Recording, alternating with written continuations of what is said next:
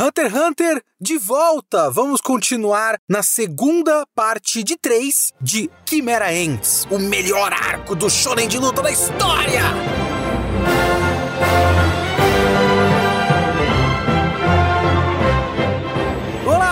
Leonardo Kitsune, o Kitsune da Semana é o meu podcast semanal para eu falar do que eu quiser, do jeito que eu quiser. A ideia aqui é que toda semana tem um podcast diferente, uma review diferente sobre uma obra diferente, que pode ser de qualquer coisa, anime, mangá, cinema, literatura, etc, etc. Se eu vi, eu li, eu quero falar, então é aqui que eu vou falar. E eu só posso continuar falando se você me ajudar. Se você me ajudar no Catarse catarse.me barra kitsune underline da underline semana. O link está na descrição desse podcast. Se você gosta desse podcast, se você gosta do meu trabalho, se você quer continuar fazendo live na Twitch, por exemplo, se você quer me ajudar a ter outros projetos de internet futuramente, que eu tenho umas vontades aí que eu só vou conseguir fazer se eu conseguir a ajuda de vocês. O Catarse está aí embaixo para o financiamento coletivo dos meus projetos de internet. O principal deles é o podcast. E se você quiser opinar no podcast, você pode tanto opinar no Discord dos nossos apoiadores do Catarse, quanto mandar um e-mail para leokitsune.gmail.com.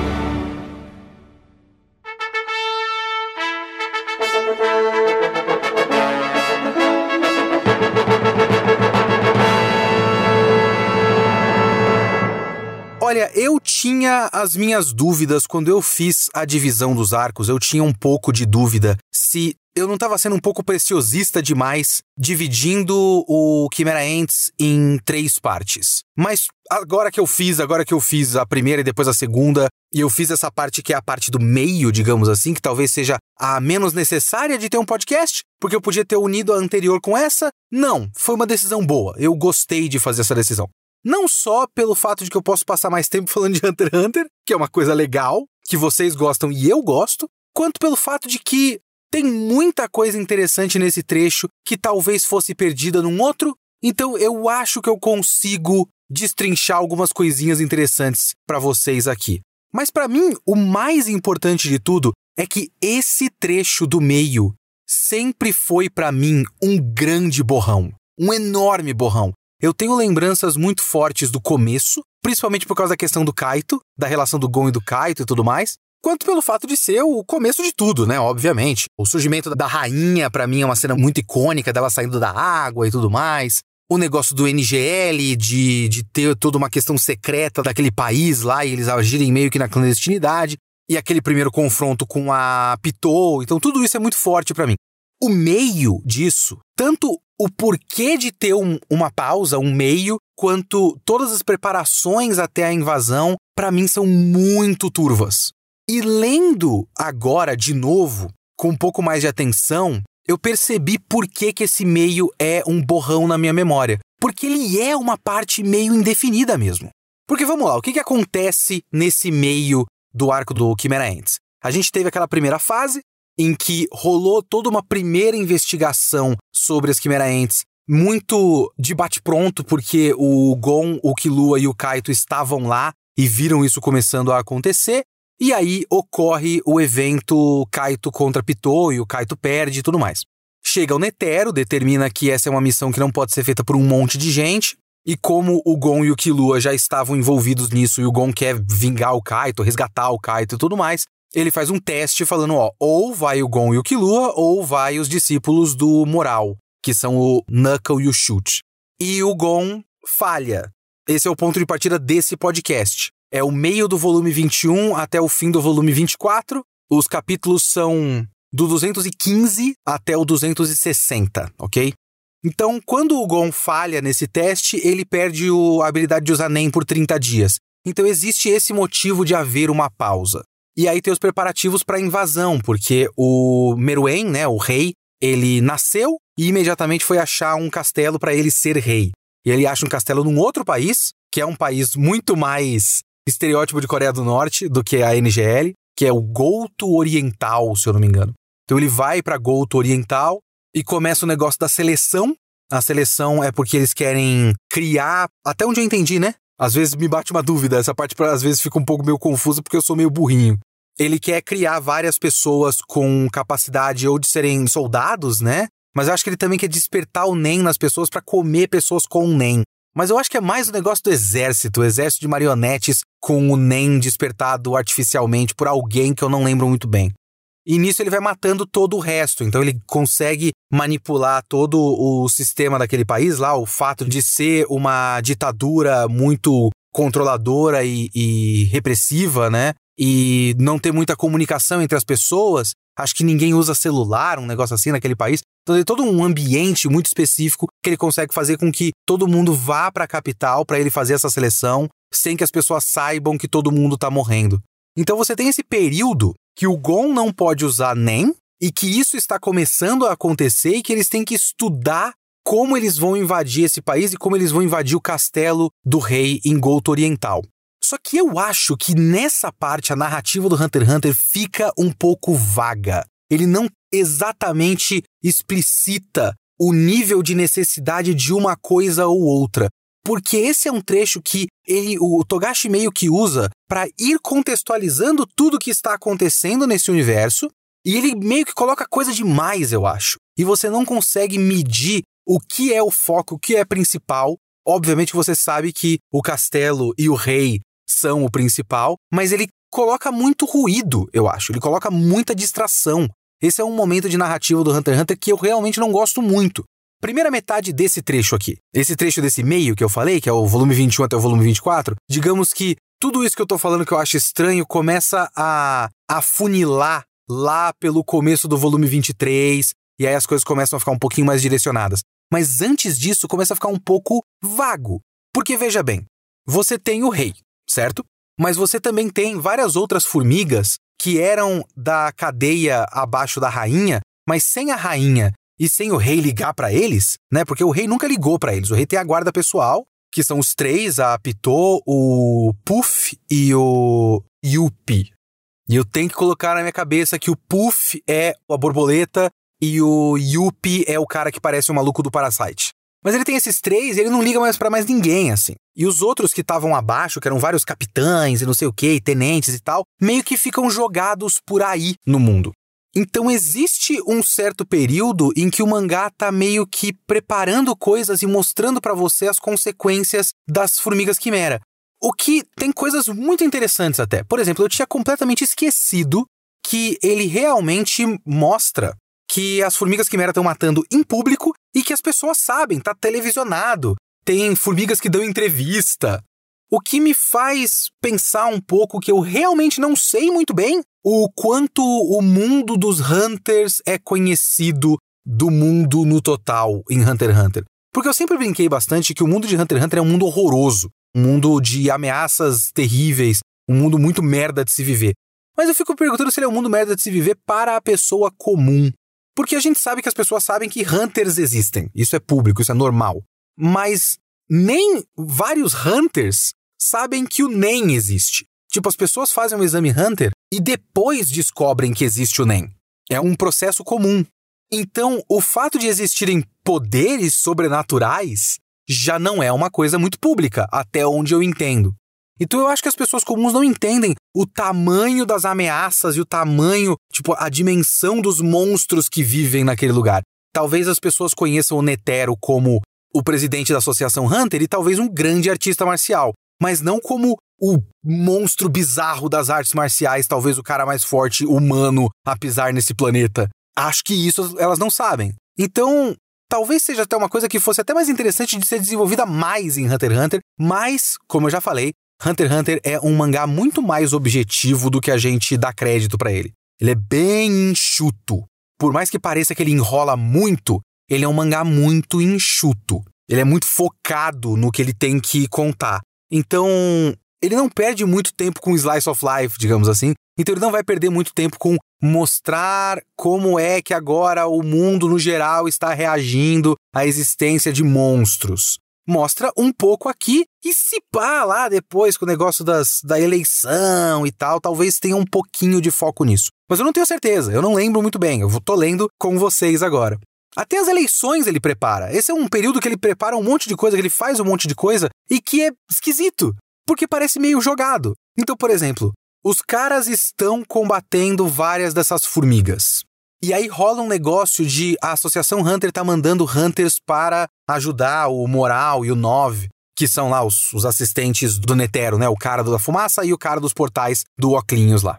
E o Moral fica reclamando o tempo todo que, tipo, pô, mas eles estão mandando só uns freelancers que não estão nem aí, eles não estão ajudando de verdade. Eu tenho quase certeza que o que eles estão fazendo é mandar uns hunters que não estão se dedicando para aumentar o número de mortos, para depois o vice-presidente, que é o cara do rato, que eu sempre esqueço o nome dele, o vice-presidente conseguir ganhar do Netero na próxima eleição, porque a eleição tá chegando e tal. Então, tipo, essa coisa de ter um cara que tá tramando contra o Netero e que é o vice-presidente, isso já é preparado aqui. É mais uma das coisas que é preparado aqui. E esse é um momento de lutas aleatórias. Não que essas lutas não façam sentido, veja bem, elas fazem, obviamente, sentido. Como eu falei, várias dessas quimeras se espalharam por aí e elas têm que ser detidas. Mas não é muito bem estruturado se isso faz parte do plano ou se isso é um problema que está distraindo eles. Porque, por exemplo, a luta do Moral com o, o, Tito, que é o cara que é um guepardo, né? O Quimera Ents, que é um guepardo. Ela meio que começa. Tem várias coisas que do nada passa um capítulo pro outro, tá? Então isso está acontecendo. E no meio tem até luta da Genei Ryodan. É interessante você ver que o pensamento das formigas acaba sendo mais ou menos padronizado, porque tanto o Meruem foi para um país isolado para fazer o reinado dele, porque é mais prático, quanto aquela mulher-aranha lá, uma formiga que queria ser uma nova rainha, também foi para um país isolado para ser rainha. E o país isolado foi aquele país que eu esqueci o nome, mas é meio que o país lixão da Genei Ryodan. E a Genei Ryodan não quer que isso aconteça e vai lá e elimina essa formiga. Então você tem uma sequência de capítulos que é só lutas da Genei Ryodan. E eu comecei a refletir um bagulho comigo mesmo. Faz tempo que eu fico pensando nisso e eu preciso fazer essa reflexão para comigo mesmo. Que é assim: infelizmente, eu realmente acredito que o meu repertório de anime e mangá é meio básico. Principalmente de mangá. O mundo do mangá é tão vasto e eu não consigo ler absolutamente nada que não seja para o podcast. Então, se eu não decidir que eu vou ler porque tenho podcast para fazer, eu não consigo ler porque eu não tenho tempo. Veja bem, em vez de eu ler um novo mangá bom, um mangá curto, mais desconhecido, um pouco mais inteligente, um seinen, eu tô lendo Naruto de novo. Porque os apoiadores votaram. Mas é inegável que eu gosto de shonen de luta. Eu fui criado no shonen de luta. Eu não vou aqui me colocar acima do shonen de luta. Eu gosto. Pra caramba, inclusive. Mas às vezes eu fico me perguntando se eu gosto de luta. De shonen de luta. O que é esquisito, porque é óbvio que eu tenho que gostar de luta de shonen de luta. O objetivo do shonen de luta é ter luta. Mas às vezes tem umas lutas em shonen de luta que são só lutas em um shonen de luta. E eu olho para aquilo e falo, para que, que eu tô lendo isso? Tipo, tem várias lutas nesse trecho que são ótimas lutas. Que são lutas legais, são lutas divertidas. Tem todo um trecho do Kilua, quando ele tá tentando deter os planos da preparação da seleção, que é muito parecido com Yu Yu Hakusho, muito parecido com aquele trecho que tem o. Como é que é o nome? É Shooter? É Sniper? Eu não lembro agora. Mas é um maluco do arco do Sensui que tem o poder de atirar a qualquer distância e sempre acertar. E ele tá acertando o Yusuke de muito longe. E o Killua tá sofrendo com isso também, e são duas vezes. É uma com o cara que solta pulga, e depois uma quimera que tem um Nen que é o dardo, e ele, quando ele acerta o dardo, no momento que o dardo acerta no alvo dele, num outro lugar, o dardo surge no Kilua. O dardo são peixes, né? Então, tipo, tem toda uma temática de peixe. O outro cara é um polvo, é o que é o Icargo, que é um personagem importante e tal. E essas lutas são lutas muito legais. E elas são legais independente da carga emocional, que não é muita, veja bem. Naquele momento, assim, essa luta não é significativa contra ninguém. Não é uma luta que o que Lua está lutando contra alguém que tem um significado em relação a ele. Que essas são as melhores lutas de shonen de luta, quando os dois oponentes estão lutando e isso significa algo para os dois oponentes. Essa luta não significa nada na prática, em nível emocional, nem pro Killua, nem pro Icargo, nem para aquelas duas quimeras entes que fazem o negócio do dardo. Essa luta tem significado pro Killua porque o Killua, naquele momento, ele tá agindo sozinho para proteger o Gon porque ele tá obcecado em proteger o Gon. Então ele deixou o Gon de lado para agir sozinho e tá indo até o limite dele, ele tá quase morrendo porque ele tá muito passando do limite do que ele consegue aguentar numa sequência de dias e dias e dias, correndo, correndo, correndo, lutando, lutando, lutando. Então isso tem uma carga emocional muito forte. Isso é interessante. Mas é uma luta que é interessante além disso. Ela é uma luta que é interessante pelo sisteminha da luta. E o shonen de luta tem que ser interessante nesse nível. Principalmente para esses shonen de luta que são tipo Hunter x Hunter, Jojo, que é toda a luta é quase como se fosse um quebra-cabeça. É como o personagem X vai usar o seu poder para combater o personagem Y com o seu poder. E os poderes eles interagem de uma certa maneira e isso vira um quebra-cabeça, e isso vira um problema a ser solucionado por alguma das partes. Boa parte das lutas de Hunter x Hunter é assim, a grande maioria das lutas de Jojo é assim. Esse, inclusive, esse trecho do Hunter x Hunter, desse meio do Chimera Ants, é um dos momentos mais Stardust Crusaders de todo Hunter x Hunter. Surge um novo cara, ele tem um novo poder, como esse o nosso herói vai solucionar o problema de usar o seu poder, que a gente já conhece, para lidar com um poder que a gente não conhece. Mas as lutas da Genei Ryodan, por exemplo, para mim não passavam de uma curiosidade. Às vezes, quando eles usavam os poderes, até achava meio merda. O Feitan, nossa, não tinha nenhuma lembrança de que o poder do Feitan era fazer uma roupinha e. Porra, achei meio bosta. Pra ser completamente sincero, achei meio bosta. E elas não significam muita coisa para eles. Não significam muita coisa pra trama e não significam muita coisa pra gente. É só o fato de que agora a gente pode ver a Genei Ryodan lutando. E eu acho que tem muita gente que curte isso. Que curte, tipo, pô, é legal, eu gosto da Genei Ryodan. E eles estão lutando. Eu sempre quis ver a Genei Ryodan lutando. Eu nunca vi aquele cara enfaixado com luva de boxe lutando. Qual será que é o poder dele? Caralho, o corpo dele é todo furado e ele faz música. Que legal. É uma ideia legal, de fato. E você pôde ver. Então, beleza, você ganhou, porque você viu um negócio que você queria ver. Mas várias vezes eu não consigo entrar nesse mundinho quando acontece isso no shonen de luta. E eu deveria. Porque isso é normal no shonen de luta. É a coisa mais absolutamente normal. É para isso que a porra do gênero, do subgênero, existe. Mas enfim, é só uma coisa que eu fiquei no começo desse arco passando as páginas e pensando, porra, tá aí, mais uma luta. Tomara que acabe. E aí eu passava as páginas e acabava. Mas enfim, de qualquer forma, não é como se essas lutas fossem inúteis, obviamente. Tem várias dessas lutas que são importantíssimas, então isso não é um grande problema. Eu ainda acho esse trecho, o começo desse trecho, depois do Gon falhar e tudo mais, até depois o Gon voltar, e até tudo ficar muito mais focado em como a gente vai fazer a operação de invasão ao castelo, quando isso começa a ser o foco mais específico, porque tem todo um trecho que não é específico. Que você vê a Genei Ryodan, que você vê o negócio da seleção, que você vê lutas aleatórias contra umas quimeras entes que estão andando por aí. Depois você vai ver que, ah, depois disso, essas quimeras foram falar com o rei e agora são meio que subordinadas, mas mais por interesse pessoal. Então a gente vai vendo essas coisas sendo jogadas e tudo mais. Mas aí a coisa afunila e o foco vira a invasão. Aí, para mim, começa a ficar consideravelmente melhor esse trecho. E você começa a entender o que que o Togashi estava fazendo. Porque o Togashi tem aquele estilão dele, né? Ele quer fazer um negócio acontecer. A invasão ao castelo é muito próxima de um filme de assalto, um heist movie. Eu já falei várias vezes de como eu gosto de filme de assalto. E o filme de assalto, ele tem o estágio de você ver a preparação do plano, porque o terceiro ato, a catarse foda, gostosa demais de assistir, que é o terceiro ato inteiro desse tipo de filme, é o plano sendo executado. Só que você precisa saber cada detalhe desse plano. Você precisa passar por um processo de reunir os recursos para executar o plano, formar o plano, expor o plano para o público e depois fazer o plano acontecer. E aí você vai vendo o que dá certo e o que não vai dando certo e como isso vai criando o efeito dominó e você vai ficando cada vez mais tenso do que, porra, eu sei que eles tinham que estar em tal lugar a tal hora, mas eles não estão, porque sete outras coisas erradas aconteceram antes. Então, essa é a parte gostosa de você ver um filme de assalto e é o que o Togashi está fazendo.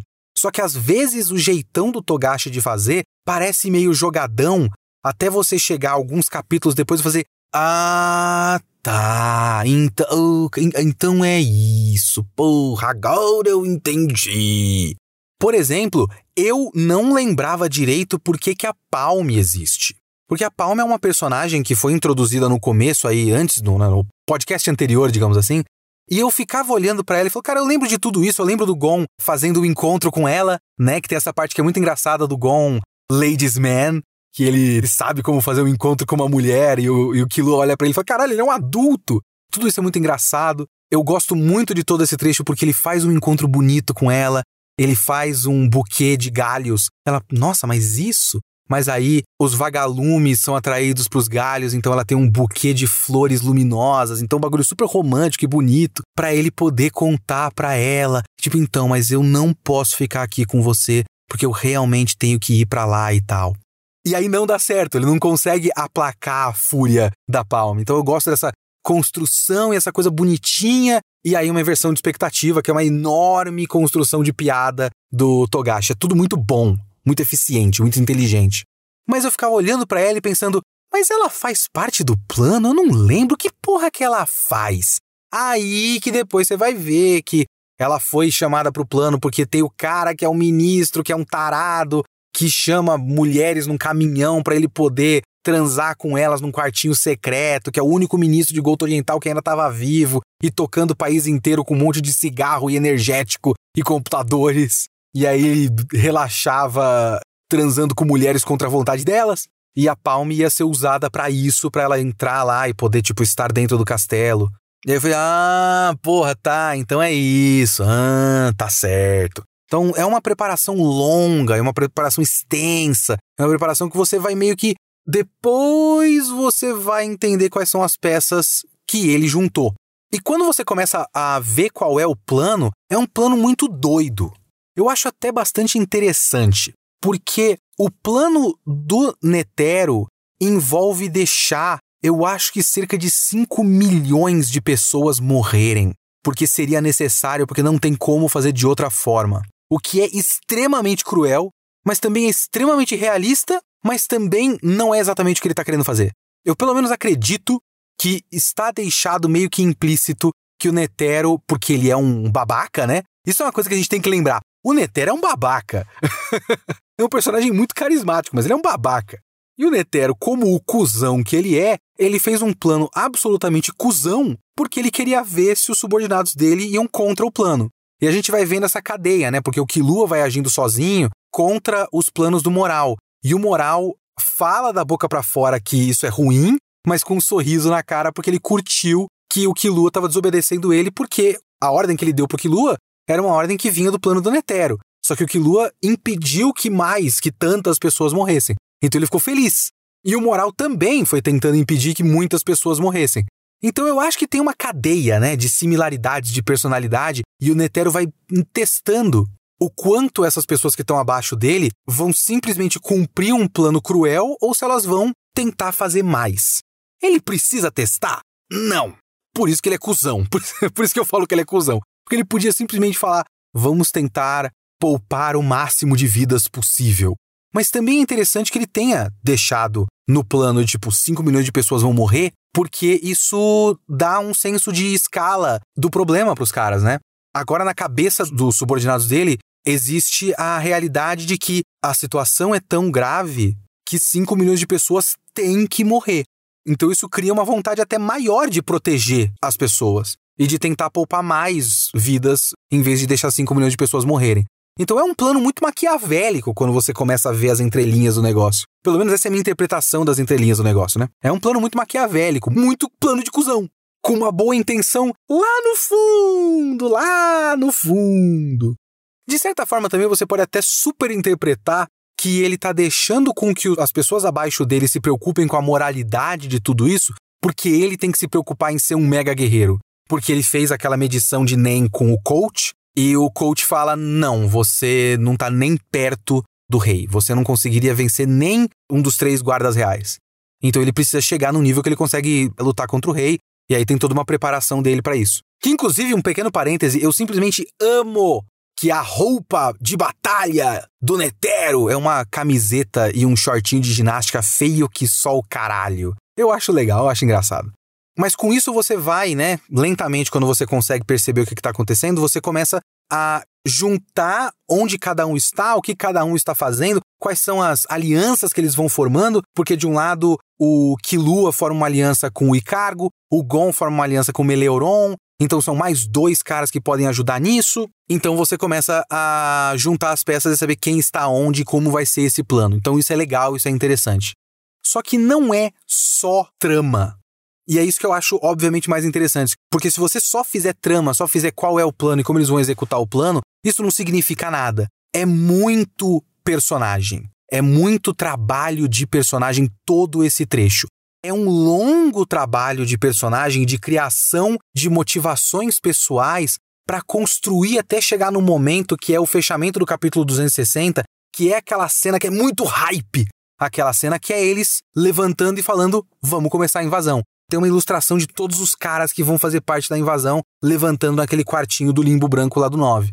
Aquela cena é muito foda. Só que aquela cena é uma sequência de várias páginas onde cada um dos personagens envolvidos naquilo tá falando mentalmente, tipo, ninguém tá conversando um com o outro, mas eles estão pensando nas motivações pessoais e na motivação do outro, pensando na sua relação com o outro. Uns caras olhando pro Kilua e pensando, nossa, ele parece não tá hesitando em nada. É muito diferente da outra vez que eu lutei com ele, mas às vezes ele parece tão frágil. Mas eu não tenho que pensar nele, eu tenho que pensar em mim.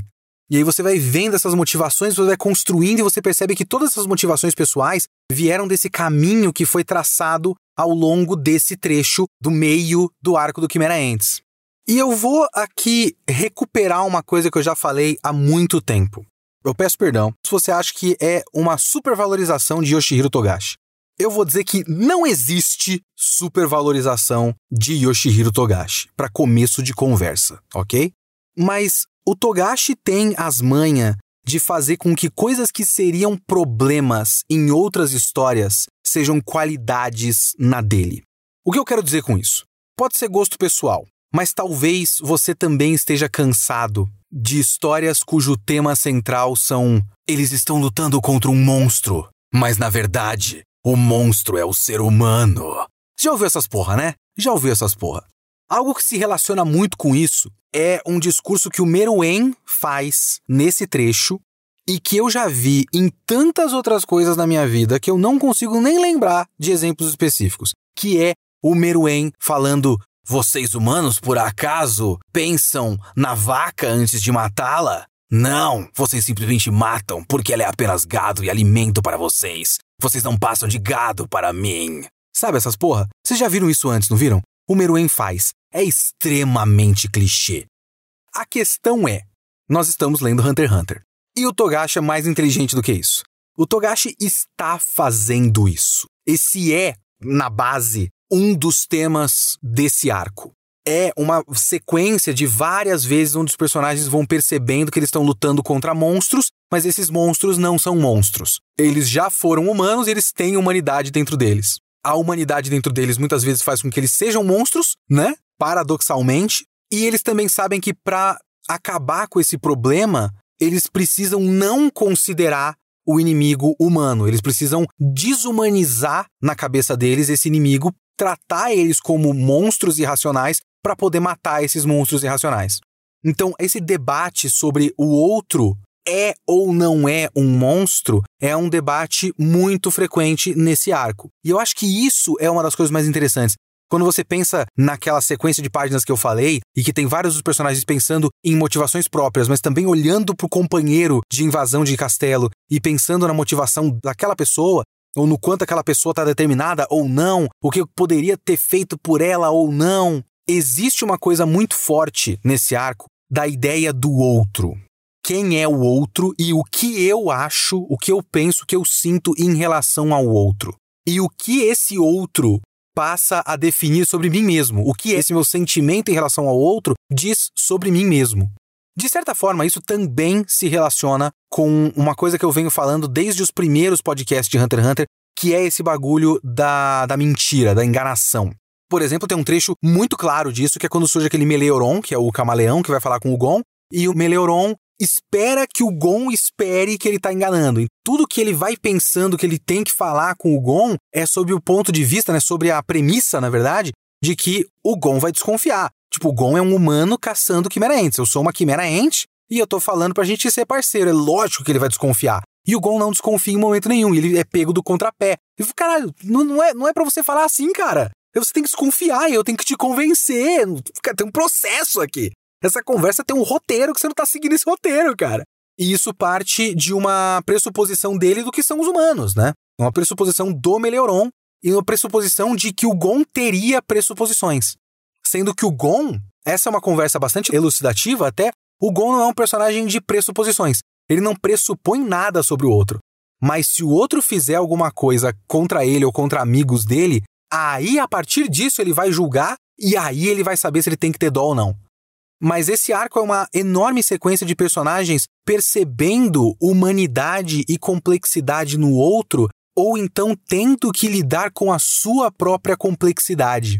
Alguns momentos são bonitinhos, como por exemplo aquele momento do Icargo com o Killua, que é um momento em que o Icargo percebe que ele pode ter uma amizade, que ele pode ter uma relação mais positiva com os outros, porque todas as relações que ele teve até aquele momento, aparentemente, eram relações é, de inveja, né? Ele fala muito que ele é um polvo, mas ele admira Lula. O que é verdade, assim, eu, eu concordo com ele, eu também admiro o Lula, e foi uma relação que começou conflituosa, né? Ele estava tentando matar o Kilua e o Kilua percebe que ele não é um ser do mal. E aí poupa o Icargo e eles passam a ser amigos a partir dali, então é uma relação bacana que eles formam. Mas tem, obviamente, momentos mais fortes. O Kilua tem um momento sozinho disso. O Kilua até, inclusive, é um momento estranho e curioso. Eu acho que ele merece um debate próprio, que é o momento da agulha. Esse momento da agulha eu acho que é bastante debatível, bastante interessante. Porque assim, a gente conhece, e eu já debati isso antes, eu acho que no podcast anterior, de como é interessante a personalidade do Kilua. Como é interessante que ele seja um cara que, por conta da personalidade dele sempre prever o pior, ele nunca vai até o fim e ele tá programado para fugir. Então ele é um covarde, ele é muito, muito, muito forte, mas é um covarde. E aí, tem uma luta dele contra aquele cara que é tipo um coelho com asa, um bagulho esquisito lá, que ele percebe que ele tá com esse medo, porque ele tá obcecado em proteger o Gon. Ele tá com esse medo do caralho, falando foge, foge, foge, foge na cabeça dele. E aí ele percebe que tem uma agulha do Ilume na cabeça dele. E ele tira essa agulha e mata o cara. Vários pontos aqui. O primeiro é que essa sequência de páginas é tão boa que eu gostaria de esfregar isso na cara de qualquer um que fale que o Togashi é preguiçoso. O Togashi entregou umas páginas no rascunho. A gente já falou disso várias vezes. Mas, porra, essa sequência de páginas é um exemplo tão foda de narrativa visual de quadrinhos, de controle de tempo, porque você tem dois quadros no alto que são pequenas expressões da formiga quimera que ele tá matando, e depois você percebe que a cabeça já está arrancada e o Kilua já tá depois. Ela tá tipo metros à frente do cara. Então não teve linha de ação, só teve momentos, instantes que você percebe que foram muito breves por conta da maneira como ele configura a página. E depois você percebe o cara com a cabeça olhando de um lado pro outro assim, tipo, caralho, arrancou minha cabeça. Porque ainda não deu tempo de ele morrer. Então ele ainda tem uma percepção da realidade depois de ter a cabeça arrancada. Essa sequência de páginas é muito boa! Puta que pariu! Enfim, indo para a questão Kilua, eu entendo um argumento. E o argumento é: o Kilua tem um problema de personalidade, um problema de ponto de vista, de modo de agir e tudo mais, que ele deveria solucionar como um processo de um arco de personagem, e ele não soluciona como um processo de um arco de personagem. Ele soluciona tirando um botãozinho de probleminha psicológico da testa dele. E é meio fraco, né? De um certo ponto de vista, é meio fraco. Tipo, ele tinha um problema, agora ele achou uma agulha e ele não tem mais esse problema. Eu não concordo muito com essa visão porque eu não acho que ele não tem esse problema. Uma das provas disso para mim é que ele continua obcecado em proteger o Gon. Ele não tem, tipo, uma mudança completa de ponto de vista, de, de decisão. Ele ainda tomou a mesma decisão. E essa decisão parte da personalidade dele. E essa personalidade dele vem muito disso, dessa maneira de pensar que ele foi ensinado ao longo dos anos. Não foi só a agulha do Ilume. Foi ensinado ao longo dos anos para ele e ele ficou olhando pro Gon esse tempo todo falando: Nós não podemos estar no mesmo mundo. Eu vou proteger o Gon até o fim de tudo isso e depois eu nunca mais vou falar com o Gon. Isso é uma decisão própria dele, que parte da personalidade dele. Ele não vai ter mais as vozes na cabeça falando foge, foge, foge, foge, mas ele ainda é ele. Ele ainda tem que passar por processos e aprender coisas sozinho. E a outra coisa que eu acho que é importante pensar nisso é que Existe um valor metafórico nisso, porque é meio que literalmente, tipo, É uma representação muito literal, física, palpável de uma coisa mais psicológica, metafórica, que é esse trauma é uma coisa que o irmão colocou na cabeça dele. Literalmente, uma coisa que o irmão colocou na cabeça dele. E quando ele percebe isso, de fato é uma virada de chave. Talvez você tenha tido isso na sua vida. Quando você começa a olhar para a própria vida, eu estou tentando trabalhar coisas assim, estou, estou, estou num psicólogo, meus amigos. Olha só que progresso na vida. Finalmente eu olhei para o meu tempo, para o meu dinheiro falei, oh, talvez eu consiga pagar. Mas o psicólogo ajuda nisso, mas às vezes você consegue ter isso sozinho. De ter um momento que você olha para uma parte da sua vida e percebe: não, peraí, eu só faço isso, eu só ajo dessa maneira, eu só falo com as pessoas dessa maneira porque o meu pai fez tal coisa comigo por muitos anos. A minha família é de tal maneira e eu sou condicionado a ser de tal maneira, mas eu não preciso ser de tal maneira porque eu não estou mais morando com a minha família, eu tenho uma vida própria. Então você consegue ter essa virada de chave quando você percebe que tem certas coisas na sua psique, no seu, no seu comportamento, no seu no modo de pensar, que são literalmente coisas que a sua família colocou na sua cabeça. Ou que amigos, ou que a vida, ou que alguma experiência específica em algum momento colocou na sua cabeça. Isso é uma virada de chave. Nesse caso de Hunter x Hunter, um shonen de luta que envolve o Killua ser literalmente condicionado fisicamente, torturado fisicamente e ter um irmão que faz coisas que manipula a mente das pessoas com agulha, a maneira de representar isso foi que literalmente ele colocou uma agulha que é um trauma psicológico na cabeça dele. E aí ele percebeu que ele pode se desvencilhar da família, tirando aquela agulha da cabeça. Então eu acho legal como representação desse processo psicológico. E eu não acho que esse processo psicológico é solucionado nessa cena. Mas esse é um momento de epifania dele. É um momento de epifania interessante. E é mais interessante ainda que ele continue com o mesmo pensamento, porque a decisão de largar o Gon é de antes disso, e ele continua com aquilo até o fim. Um desses momentos de epifania mais fodas para mim, de todo o mangá, mas também de todo esse arco, é a cena do 9 que é o K9, né? Eu sempre falo 9, mas é o, tem um K no começo, você sabe o que eu tô falando. O carinha do, do cabelinho, o parceiro do moral, e eles percebem, né? Tem uma série de eventos que eles não sabem exatamente o que são, o que está acontecendo, que de repente a Pitou não está fazendo mais o En. É En, né? Que é a, a aura para detectar movimento e tudo mais. E eles falam: porra, peraí, essa é a chance de ouro a gente tem que entrar no castelo e colocar lá as entradas dos portais do 9. Tem que ser o 9, obviamente, porque é ele que faz isso. No meio da chuva e tal. Só que é uma sequência de páginas tão foda, porque ela é tão tensa.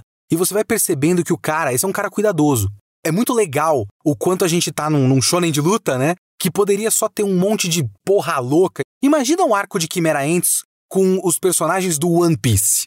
É só um monte de porra louca, eles só saem correndo. Mas não, em Hunter x Hunter, e eu não tô falando que One Piece é ruim por causa disso. A graça de One Piece é essa. A graça de Hunter x Hunter é outra. A graça do Hunter x Hunter é que você tem personagens como o 9, que estão num plano, o cara é um baita Hunter, ultra poderoso, ultra foda, com um poder super complexo. Mas ele tem que fazer um bagulho que ele tem um medo do caralho. Ele não sabe que ele não precisa ter todo esse medo. Então, obviamente, que ele vai ter medo. Pra caralho. Então é todo um processo dele se arrastando no chão com galho, não sei o quê. Ele vai andando, vai andando, vai andando até que ele sente o NEM de algum dos caras, eu não lembro de quem agora, e ele fica completamente apavorado. E eu acho que isso é uma das coisas mais raras nesse tipo de história. Eu não lembro de muitos exemplos, eu não lembro de nenhum exemplo na prática, de um personagem, um personagem com algum nível de importância ou uma cena que pareça criar algum nível de importância para o fato de que um dos personagens dessa história ficou completamente para sempre apavorado de medo de um ser mais poderoso do que ele. Porque em outras histórias, esse seria o momento do cara ver um poder muito maior do que o dele e falar: Ah, que legal, então vai ser um desafio. Esse não vai ser tão fácil quanto os outros, que legal, uma luta boa. Não, ele ficou tipo traumatizado. Nesse ponto da história, ele tá com cabelo branco já. Mais pra frente, ele vai ficar careca, de completo pavor. Acabou, acabou. O espírito dele foi quebrado. Acabou pra ele. E eu acho isso tão foda tão forte. Eu lembro da primeira vez que eu li e eu fui vendo esse personagem, eu fiquei só fascinado com o fato de ele ter feito um personagem que acabou. Acabou para ele. Ele é essencial para a história toda. No meio do arco, não, não, não tem como. Não tem como. Eu, eu não vou lutar mais. Sabe um exemplo bom disso que eu acho muito legal? Aquele cara da parte 5 do Jojo. Que é um maluco que simplesmente para de fazer parte do grupo. E eu acho isso tão foda na parte 5. Eu nem sou mais tão jojeiro assim, eu já larguei um pouco de mão de Jojo porque eu não tenho muito mais paciência. A parte 6, por exemplo, muita Netflix matou a minha vontade de ver a parte 6. Mas esse cara que simplesmente vai embora, eu acho muito foda. É claro que o astro principal desse processo de perceber o outro e olhar para si mesmo, porque esse momento do 9 é um momento em que ele percebe que o outro é um monstro e que ele não pode. Chegou no limite dele.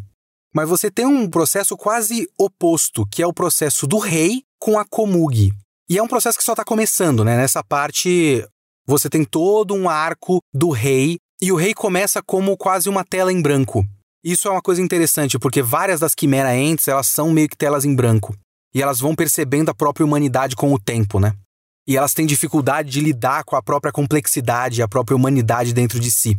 E o Meruem não é diferente, né? Ele é um, uma tela em branco e só o que ele tem é o pensamento de poder. Ele é poderoso e ele é um rei. E aí, enquanto tá rolando a seleção, ele vai fazendo aquele processo lá de jogar vários jogos para se distrair. Que também vai, sei lá, estimulando a mente dele e tal, até que chega a Komugi. E é um processo muito interessante que ele olha para ela e ela é, tipo, absolutamente patética como a ideia básica de poder dele. Que também isso é um tema muito forte, essa ideia de poder. E a ideia de poder tem muito a ver com o outro, né? Quando você para pra pensar que o poder tem que ser necessariamente o poder sobre outro. Não existe poder no vácuo. Poder é um acordo social. Você só tem poder se você tiver poder sobre o outro e se o outro concordar que você tem esse poder. E aí é muito interessante que a Komugi não concorda que o Meruem tem esse poder sobre ela, numa coisa muito específica, que é o jogo lá, o Gung, né? E ele vai, com o tempo, percebendo que ela tem um outro tipo de poder. E esse processo de humanização do rei eu acho muito da hora. É muito bonito, né? é muito poético, muito muito belo de se ver que ele vai vendo um outro tipo de poder, ele também vai vendo um outro tipo de beleza e uma outra camada, uma outra possibilidade de se relacionar com o outro. Porque ele não sabia que existia essa possibilidade de se relacionar com o outro. Eu gosto muito daquele trecho do Puff, que o Puff tá tipo muito tenso porque ele não quer que o rei tenha essa complexidade. E aí o rei começa a perceber começa um discurso que vai parecer que ele vai chegar à conclusão de que existem vários tipos de poderes diferentes, ou seja, vários tipos de belezas, inteligências, humanidades, complexidades das pessoas. Ele poderia chegar à conclusão de que não é para eliminar a humanidade. O Puff tá muito tenso. Até que ele chega tipo, e eu posso matar todo mundo. Porque a violência é o maior dos poderes. E de fato é, né? Quando você para para pensar, a violência é o maior dos poderes. Porque se o poder é um acordo social, a violência é uma quebra do acordo social. Então você institui que você tem poder sobre o outro porque não existe acordo. E ele tá certo nisso, até certo ponto. E logo depois ele protege a Komugi. Porque ele percebe que a Komugi. Eu acho essa cena meio forçada. Vamos falar um pouco a verdade. Um pássaro começou a atacar ela do nada. A não ser que você interprete que esse pássaro é um pássaro que o Netero enviou lá da montanha, porque volumes antes o Netero tá meditando na montanha e passa uma águia. Foi o Netero que mandou essa águia para atacar a menina para testar o Meruem? Hein? Ah! Teorias Hunter x Hunter! Será que existe essa teoria? Será que eu criei uma teoria agora? Ou já falaram isso antes? É muito provável que já tenham falado isso antes, né? Mas eu acho isso meio do nada. Tipo, ah, a menina tá lá parada e uma águia atacou ela e ela quase morreu e ela não falou nada porque não queria incomodar. Meio bobo, né? Mas eu pelo menos serve para ter essa sequência, essa quebra de você achar que não, não houve desenvolvimento no Meruem e teve desenvolvimento no Meruem. Então você tem esses vários desenvolvimentos de personagens. É um trecho todo de desenvolvimentos de personagem. O desenvolvimento do Kilua, do Nove, do Meruem, da Komugi. A Komugi desperta o Nen. É muito legal esse trecho, quando ele afunila. Mas para mim, o caso mais fascinante continua sendo o do Gon. O Gon é um personagem muito interessante em sua, muitas aspas aqui, falta de complexidade. Porque isso para mim é meio fascinante, essa é a minha tese para o Gon, que eu venho falando há algum tempo e eu acho que eu vou manter. Eu acho que o mangá me dá cada vez mais evidências disso. Você tem vários personagens percebendo a complexidade do próximo. Você percebe o moral protegendo o coach no começo desse trecho. Você percebe lá muito atrás o próprio Knuckle sendo o primeiro que humaniza as formigas quimera. A amizade do Kilua com o Icargo. O 9 percebendo uma humanidade que ele não conhecia nele mesmo. O Meruem percebendo que existe humanidade além do que ele achava dos sacos de carne que são alimentos para ele. Enquanto isso, você tem o Meleuron olhando pro Gon e pensando que, tipo, que bom que você viu algo de humano em mim, porque eu vi algo de inumano em você. E tem aquele trecho, aquele quadro, onde ele fala pro Meleuron que, tipo, se você fizesse alguma coisa, ia ser mais fácil te eliminar e o olho dele tá completamente preto. E lá no final, que tem aquela sequência de quadros e tudo mais, aquela sequência de páginas, antes de terminar esse trecho, o Gon continua com a mesma coisa. Kaito, eu vou te vingar lutando contra ela. Então ele não tá aí exatamente. Ele tem, obviamente, ele tem uma humanidade, ele tem uma bondade dentro dele. Uma bondade muito palpável, uma bondade muito inocente até, são características dele, mas ele tem um bagulho dentro dele que é completamente inumano e monstruoso. E conforme esse arco vai passando, ele vai perdendo humanidade. Então, enquanto todo mundo está ganhando complexidade, o Gon vai, e eu não falo isso como um problema, como um, uma crítica negativa ao arco do personagem. Esse é o arco do personagem e é genial. Enquanto todo mundo vai ganhando complexidade, o Gon vai perdendo complexidade o Gon vai virando tipo uma flecha. Ele tem um objetivo em mente. E ninguém vai tirar esse objetivo da cabeça dele. É meio fascinante. É um personagem, para mim, fascinante, assim. Na sua estranheza. E no fato de que a gente, sei lá, é mais ou menos o que o Shingeki no Kyojin quis fazer com o Eren e só ficou muito esquisito e, e reprovável. De fazer a gente se, simpatizar com esse protagonista e ele cada vez ir mais caindo para o caminho errado. O Gon é isso. O Gon, ele é um cara que começa como o Goku, bonzinho, pescando numa ilha, e ele vai cada vez mais virando um monstro. E conforme a história vai passando, a gente vai menos vendo pelo ponto de vista do Gon e mais vendo pelos olhos do Killua, ou seja, olhando o Gon de fora. Porque a gente vai cada vez menos entendendo o Gon. E ele vai cada vez menos se tornando um sujeito e mais se tornando um objeto que a gente observa. É muito interessante o processo narrativo do Gon para mim. E por isso que eu fico feliz que eu separei esse arco nessas partes, que eu não fiz tudo de uma vez o Chimera Ants ou não fiz só em duas partes, eu consegui reservar esse tempo pro meio. Até para eu conseguir organizar por que caralhos existe esse trecho no meio. Porque eu sempre fiquei meio. Tem toda uma parte do Chimera Ants que eu nem sei o que acontece direito. Agora eu sei o que acontece e eu sei que é muito importante para a preparação da invasão. E a invasão é muito foda. Então, o próximo podcast de Hunter x Hunter, que não é esse podcast seguinte, eu não sei quando vai ser, vai ser toda a invasão até o fim do arco do Chimera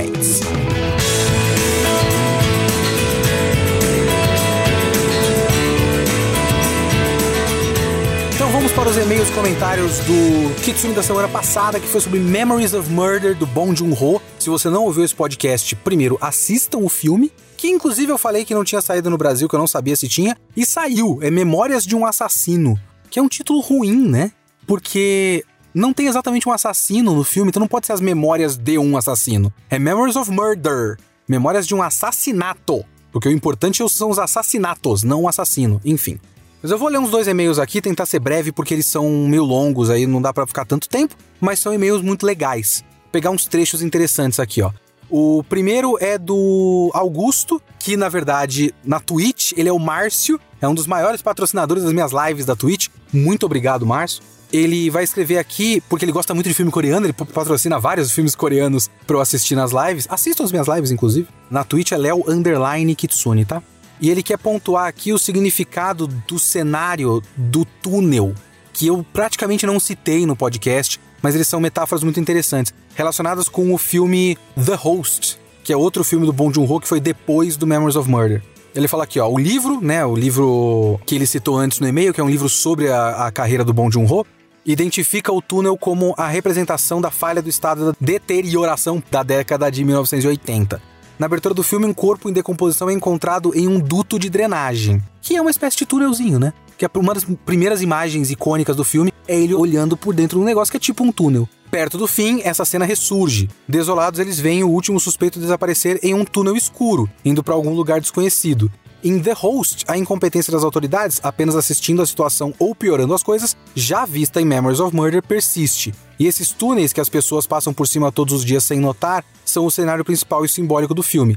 É aqui que o monstro descarta os corpos dos quais se alimentou, é aqui onde aqueles frustrados com a vida cometem suicídio, é aqui onde os sem-teto vagam, e é nesse espaço labiríntico que a família vaga e se perde em busca de uma filha jovem desaparecida. Ele deve estar falando do The Host, né?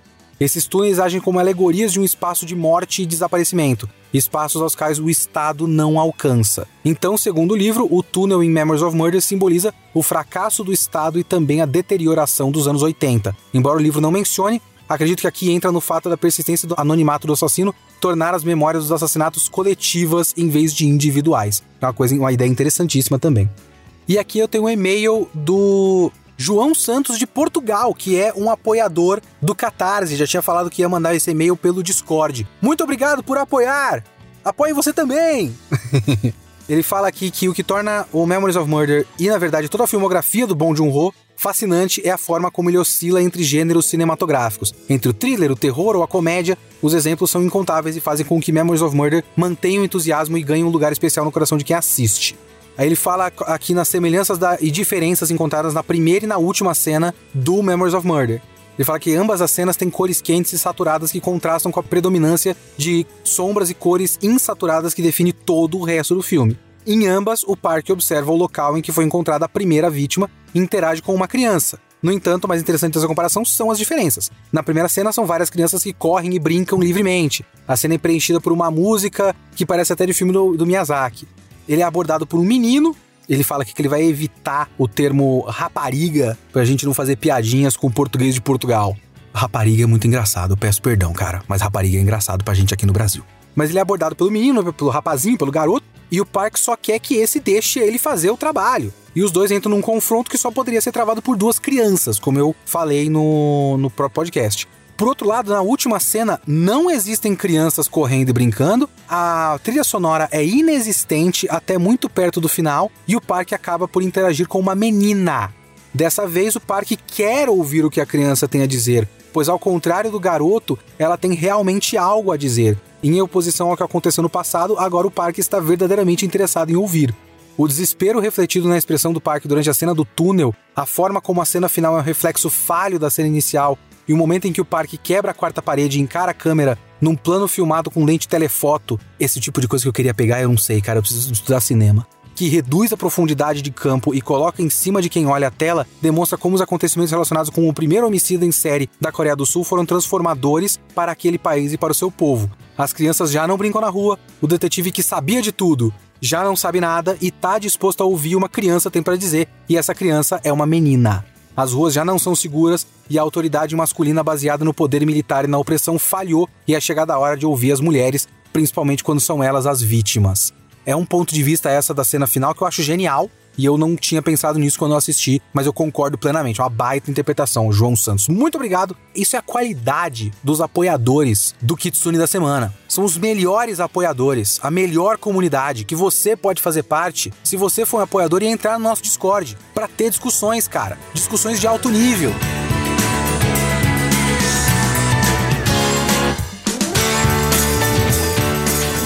E muito obrigado a todos os apoiadores do Kitsune da semana. Em especial, claro, um agradecimento ao Hall da Fama dos apoiadores do Kitsune da semana. Jornada do Whisky, Caio Encarnação, Marco Antônio Veloni, Hakai, Pedro Manfrim, Antônio Galete, Isaac Vieira, Rubens Suzuki, Rafael HQ, Raul Barros de Luna, Maximiliano Schubert, o Eromax, eu nunca falei o nickzinho que ele deixou aqui, vou passar a falar agora, Eromax, é da hora. Felipe Lima Marques, Felipe Reis do Castro, Vinícius de Oliveira Juliani, Lucas Lima da Silva, Thiago Marcelo Risso, Luan Barreto, David Oliveira, Leandro Lugarese, Cláudia Camargo, Edson Fontana, Cian Paiva, Luiz Guzzi, Corvo Monocromático e Wilson Ricarte.